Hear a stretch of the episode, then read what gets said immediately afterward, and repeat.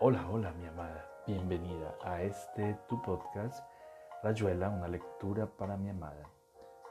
Recordándote que este nuevo episodio es realizado con amor, puro amor y dedicado a ti especialmente, que eres mi amada, la dueña de mi corazón y mi alma. Hoy continuaremos leyendo un nuevo relato de este magnífico escritor llamado Julio Cortázar. Espero te guste. Te amo. Hospital Blues. La visita de los tártaros. Son como cuervos. Uno no consigue ingresar tranquilo a un hospital porque tres horas después ahí están preguntando si se puede, si no molestan en una palabra instalándose para un buen rato. Vienen juntos, por supuesto, porque Calac sin Polanco es como Polanco sin Calac, y me traen el diario de la tarde con el aire de quienes han hecho un gran sacrificio. Desde luego no será contagioso, dice Polanco, que da la impresión de presumir exactamente lo contrario. Mejor no te damos la mano, porque uno viene del ámbito ecológico con toda clase de gérmenes nocivos, y hay que pensar en tu situación. En cambio conviene fumar, dice Calac, sentándose en la mejor silla. Eso desalienta al microbio.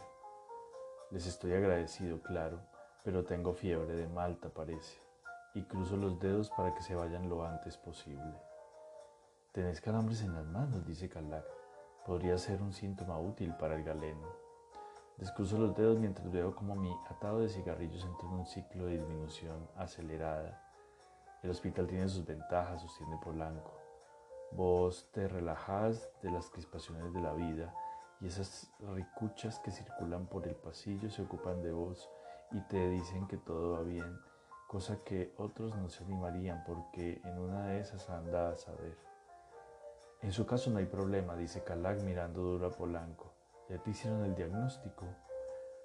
A medias digo, parece que tengo un virus que se pasea por todos lados, razón por la cual, subrayado, mucha tranquilidad, silencio subrayadísimo, reposo, sueño y aire puro. Para todo eso no hay como los amigos, dice Polanco. Te levantan el ánimo y te refrescan el alma. A mí una vez me mordió un perro y por las dudas estuve 10 días en el Instituto Pasteur. Fíjate cómo sería de favorable el ambiente que la barra del café toscano venía a verme y un día trajeron la guitarra y todo. Y les permitían murmuró aterrado. Al principio sí, pero después vino el jefe de la sala y dijo que en su opinión también a ellos había que hacerles el tratamiento antirrábico, con lo cual la concurrencia se desmedró bastante. La gente no comprende, la joie de vivre, vos te das cuenta. Aquí se ve que es otra cosa, concede Calac, hay más cultura. Fíjate, es el lavatorio y la repisita debajo del espejo. Son detalles, pero expresan una cosmovisión. Debe ser la fiebre, pienso yo. ¿Y cómo te va con las enfermeras, o sea, las nurses? Dice Polanco. Como sálvase a la parte, contesto, ya que justamente es la única que me han colonizado hasta ahora para acribillarme de antibióticos. Madre querida, dice Polanco, pero no sabías que los antibióticos son el, mejor, el peor espejismo de este tiempo. Te vas a quedar sin flora intestinal sin glóbulos rojos. Te vas a deshidratar. Corres peligro de descalcificación molar. El oído se resiente. Hay trastornos vegetativos. Falla el metabolismo. Y al final... ¿Qué te pareció la goleada de Racing? Dice rápido Calac mientras Polanco se frota el tobillo donde evidentemente le acaban de pegar una patada como proemio al cambio de tema. No pude ver el partido, digo. Aquí te proveen la TV y la radio. Si es así, dice Calac, supongo que te pasas el tiempo escribiendo. Sí. Ah, entonces va a ser mejor que nos vayamos. No sea cosa, apoya Polanco ya en la puerta. Quédense un poco más, miento como un vendedor de alfombras. Mejor que descanses, dicen los tártaros a un tiempo, y hasta cierran la puerta al desaparecer. Me lleva un rato sobreponerme la estupefacción después de semejante mutis hasta que comprendo. La idea de saberme escribiendo algo los pone fuera de sí. Los obliga a tomar distancia hasta que poco a poco pierden el miedo y recuperan esa soltura, que entre otras cosas los ha ayudado a irse con mis únicos cigarrillos. Me quedo triste en el crepúsculo del hospital. Después de todo, ¿por qué se inquietan tanto? Nunca los he tratado mal, que yo sepa. Al contrario, hay mucha gente que los estima y se divierte con ellos a través de mí. Ahora mismo, ¿los he mostrado acaso bajo una luz desfavorable? Vuelvan, che, tráigame en el diario y el tabaco. Vuelvan uno de estos días, yo estaré mejor y charlaremos largo y tupido hasta que la enfermera los eche. Vuelvan, muchachos. Largas horas diferentes. Si se está obligado a no moverse de la cama, una pieza de hospital se vuelve cabina estratosférica. Todo en ella responde a un ritmo que poco tiene que ver con el ritmo cotidiano de la ciudad ahí afuera. Ahí al lado se está en otro orden, se entra en otros ciclos, como un astronauta que sin embargo siguiera viendo los árboles más allá de la ventana, el paso de las nubes, la grúa anaranjada que va y viene transportando cemento y ladrillos. El tiempo se contrae y se dilata aquí de una manera que nada tiene que ver con ese otro tiempo por el que oigo correr los autos en la calle del hospital, a la hora en que mis amigos duermen profundamente. La luz se enciende en mi pieza y la primera enfermera del día viene a tomarme el pulso y la temperatura. Jamás del otro lado tomé el desayuno tan temprano y al principio me quedaba dormido sobre mi modesta ración de pan sin sal y mi tazón de té. El hombre de fuera lucha con el, el de dentro, su cuerpo no comprende esta mutación. Por eso después del desayuno me duermo de nuevo, mientras del otro lado la gente se levanta, toma su café y se va al trabajo. Estamos ya en plena diferencia, que se acentuará a medida que avance el día. Aquí, por ejemplo, hay una saturación máxima de actividades entre las 10 y las 12, que comparativamente supera la del otro lado. Las enfermeras preparan al paciente para la visita de los médicos. Hay que levantarse para que nos tiendan la cama. El agua y el jabón invaden el suelo. Llega el médico jefe con su séquito de internos y estudiantes. Se discute y se diagnostica.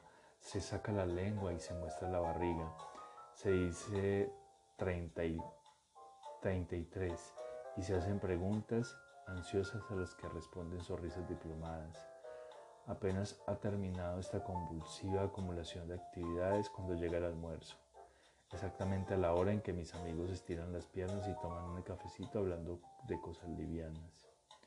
Y cuando ellos salgan a almorzar, los restaurantes se llenen de voces, servilletas y pucheros a la española, Aquí se ha pasado ya el gran silencio, el silencio un poco pavoroso de la larga tarde que empieza. De la una a las seis no ocurre nada. El tiempo para los insomnes o los que no aman la lectura se vuelve como un disco de 45 revoluciones pasado a 16, una lenta goma resbalosa. Incluso las visitas, reglamentariamente muy cortas, no alcanzan a anular ese desierto de tiempo que sentiremos todavía más cuando se hayan ido. Entre tanto, el mundo de afuera alcanza en esas horas su paroxismo de trabajo, de tráfico. Los ministros celebran entrevistas, entrevistas trascendentales, el dólar sube o baja, las grandes tiendas no dan abasto. El cielo concentra la máxima cantidad de aviones, mientras aquí en el hospital llenamos lentamente un vaso de agua. Lo bebemos haciéndolo durar. Encendemos un cigarrillo como un ritual que inscriba un contenido mínimo y precioso en ese silencio de los pasillos, en esa duración interminable. Entonces llegará la cena entre 5 y, cinco y media y 6. Cuando a su vez la gente de fuera se disponga a cenar, nosotros estaremos ya durmiendo, irremediablemente desplazados de lo que era nuestra lejanía lejanísima vida de una semana atrás. Imagino que las cárceles y los cuarteles responderán también a ritmos diferentes del gran ritmo. A las nueve de la noche el prisionero y el soldado pensarán como nosotros que en ese instante se levantan los telones de los teatros, que la gente entra en los cines y los restaurantes. Por razones diferentes pero análogas la ciudad nos margina y eso, de alguna manera, más o menos clara, duele. ¿Acaso ese dolor hace que algunos tardemos en mejorar, que otros vuelvan a la delincuencia y que otros descubran poco a poco un placer en la idea de matar? Observaciones inquietantes. La ciencia médica hace prodigios en los hospitales y se acerca el día en que habrá barrido definitivamente con los variados gérmenes, microbios y virus que nos obligan a asilarnos en sus blancas alas protectoras. Lo único que la ciencia no conseguirá vencer jamás es las miguitas de pan. Las llamo, las llamo miguitas porque me gusta la palabra, pero en realidad las peligrosas son las costritas o cascaritas, eso que todo pan bien nacido disemina en torno suyo. Apenas le metemos mano con fines de deglución, sin que nos demos cuenta. Hay como silenciosas explosiones en la superficie del pan. Y cuando creemos haberlo comido ocurre que las miguitas han saltado a los lugares menos especiales, menos esperables y están ahí invencibles y sigilosas, prontas a lo peor. Uno agota su imaginación tratando de averiguar lo que pasa después de haber almorzado en su cama, bien sentado con las colchas y las sábanas perfectamente tendidas, la bandeja sobre las rodillas como una protección suplementaria, ¿cómo es posible que en ese instante en que suspiramos satisfechos y nos disponemos a encender un cigarrillo, una amiguita se nos incruste dolorosamente allí donde la espalda cambia de nombre? Incrédulos pensamos que es una reacción alérgica, un insecto capaz de burlar la higiene del hospital, cualquier cosa menos una amiguita. Pero cuando levantamos las sábanas y la región martirizada, toda duda se desvanece. La amiguita está ahí, convicta y confesa, a menos que se haya adherido con todos sus dientes a nuestra más sensible piel y tengamos que arrancarla con las uñas. De hecho, la prueba, después de levantarme indignado, he abierto la cama en toda su longitud y procedido a una minúscula sucesión de sacudidas y soplidos hasta tener la seguridad de que la sábana se presenta tan impoluta como una banquisa polar. Nuevamente acostado, llega el agradable momento de abrir la novela que estoy leyendo y encender el cigarrillo, que también se alía con el crepúsculo. Pasa un rato de perfecta paz. El hospital empieza a dormirse como, una gran, como un gran dragón bondadoso. Entonces, en plena torrilla, una punzada pequeñita pero no menos devastadora. Enfurecido, me tiro de la cama y miro. Miro sin necesidad, puesto que ya sé que está ahí, microscópica y perversa. Siempre estará ahí, a pesar de Pasteur el doctor Fleming y de las potentes aspiradoras de que todo lo tragan. Todo. Sí, menos a ella. Ah, si pudiéramos decir el pan nuestro de cada día, dárnoslo hoy, pero quédate con las miguitas. Los diálogos imposibles. El profesor llega a las once con su séquito de internos enfermeras, estudiantes y gente del laboratorio. Entra amable y distante, pregunta cómo me siento y en vez de escuchar mi respuesta, la escucha claro, pero sin acuse de recibo. Me toma el pulso y me mira la lengua. Armado de su profuso expediente, el interno le expone el resultado de los interrogatorios y exámenes previos. El profesor hasta echa una mirada de soslayo a mi gama de temperatura, que a mí me parece ominosamente parecido a uno de esos rayos que después de fulminar en zigzag 18 eucaliptos terminan debajo de las faldas de una inocente pastora y liquidan de paso todo el rebaño de ovejas. En general pasa que el profesor me hace preguntas y en mitad de mi respuesta intercambia miradas codificadas con el interno y ambos murmuran cosas tales como brucelosis, coagulación acelerada, dosaje de colesterol y otros términos pocas veces insertados en una frase que resulte comprensible para un lego. Es el momento en que yo tendría muchas cosas que decirle al profesor, cosas que siento, cosas que me pasan. Por ejemplo, la diferencia entre mi mundo onírico en tiempos de salud y la espantosa descarga de pesadillas que se abaten sobre mí desde hace un mes. Alcanzo a decirle uno que otro síntoma que me parece significativo. Lo escucha amablemente, pero en vez de tomar por ese camino bifurca de pronto él en cosas como, así que usted empezó a sentirse mal en Turquía. Todo el mundo lo sabe, menos él en el hospital, aunque en realidad él también lo sabe. Pero de golpe lo único que parece interesarle es averiguar si Bodrum es un bello puerto. Y hasta donde viajé con mis amigos antes de volver a Francia me confía que solamente las islas griegas y, entra en detalles sobre Delos y Mitilene mientras el séquito guarda un silencio respetuoso y el enfermo se pregunta si la medicina no está volviendo poco a poco a la magia de la cual salió, tal vez sea simplemente eso, contestar acertadamente una cierta pregunta, por absurda que parezca, o inversamente aceptar con una pregunta que instantáneamente fulmine todos los microbios que hay metros, en varios metros a la redonda. Ay, Ojalá fuera así. La realidad es más prosaica y más triste. Simplemente no hay contacto entre dos realidades que apenas se rozan tangencialmente unos pocos minutos por día. La realidad de un médico y la de un enfermo en un hospital. Si el enfermo es ingenuo e inocente, verá que el médico eh, verá en el médico al taumaturgo y probablemente se curará con la misma fe y de los antibióticos.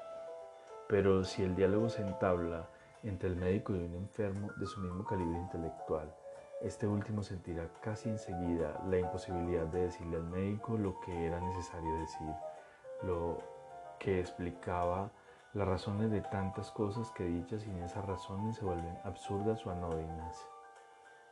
La medicina psicosomática de nuestros días se toma su tiempo y permite ahondar en el pasado de una patología, pero ese tiempo no existe en torno de una cama de hospital, en el ritmo de trabajo de un profesor que va de enfermo en enfermo como el presidente de la nación cuando felicita a los vencedores del campeonato de fútbol y se detiene un segundo frente a cada uno para hacerle una pregunta y estrecharle la mano. Entonces lo único que queda es ser razonable y contestar en la misma línea. Sí, doctor, las playas turcas son muy bonitas. Sí, excelencia, fue un partido duro, pero ya ve que al final les metimos la goleada padre. Epílogo a cargo de mi amigo Lucas y una clínica de lujo.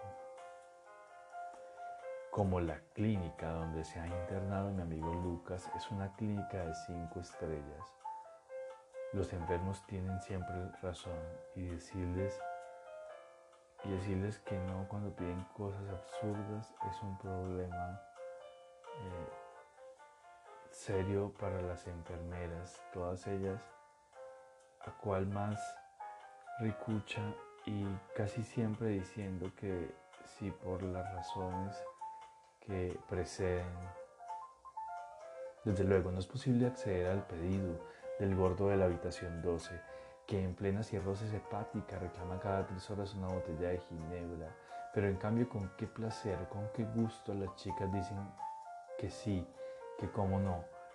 No eh, quede que claro, cuando Lucas ha salido al pasillo mientras le ventilan la habitación y ha descubierto un ramo de margaritas en la sala de espera, pide casi tímidamente que le permitan llevar una margarita a su pieza para alegrar el ambiente. Después de acostar la flor en la mesa de luz, Lucas toca el timbre y solicita un vaso con agua para darle a la margarita una postura más adecuada. Apenas le traen el vaso y le instalan la flor. Lucas hace notar que la mesa de luz está aborrotada de frascos, revistas, cigarrillos y tarjetas postales, de manera que tal vez se podría instalar una mesita a los pies de la cama, ubicación que le permitiría gozar de la presencia de la margarita sin tener que dislocarse el pescuezo para distinguirla entre los diferentes objetos que proliferan en la mesa de luz. La enfermera trae enseguida lo solicitado y pone el vaso en la margarita en el ángulo visual más favorable para que Lucas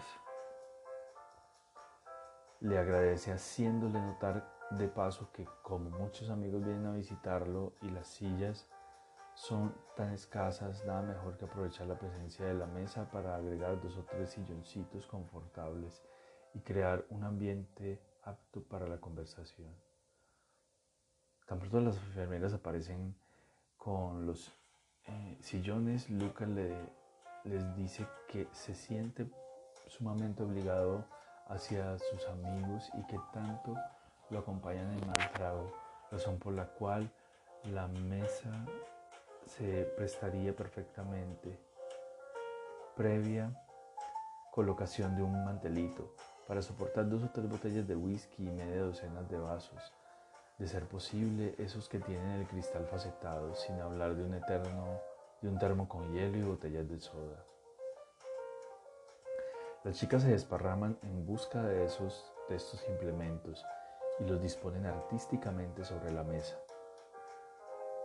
Ocasión en la que Lucas se permite señalar que la presencia de vasos y botellas desvirtúa considerablemente la eficacia estética de la margarita, bastante perdida en el conjunto, aunque la solución es muy simple, porque lo que falta de verdad en esa pieza es un armario para guardar la ropa y los zapatos, toscamente amontonados en un placar del pasillo, por lo cual bastará colocar el vaso con la margarita en lo alto del armario para que la flor domine el ambiente y le dé ese encanto un poco secreto, que es la clave de toda buena convalecencia.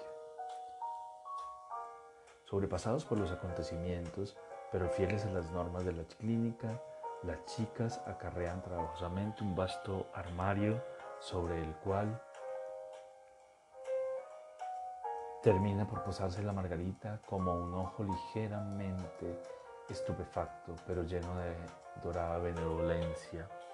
Las enfermeras se trepan al armario para agregar un poco de agua fresca al armario y entonces Lucas cierra los ojos y dice que ahora todo está perfecto y que va a tratar de dormir un rato.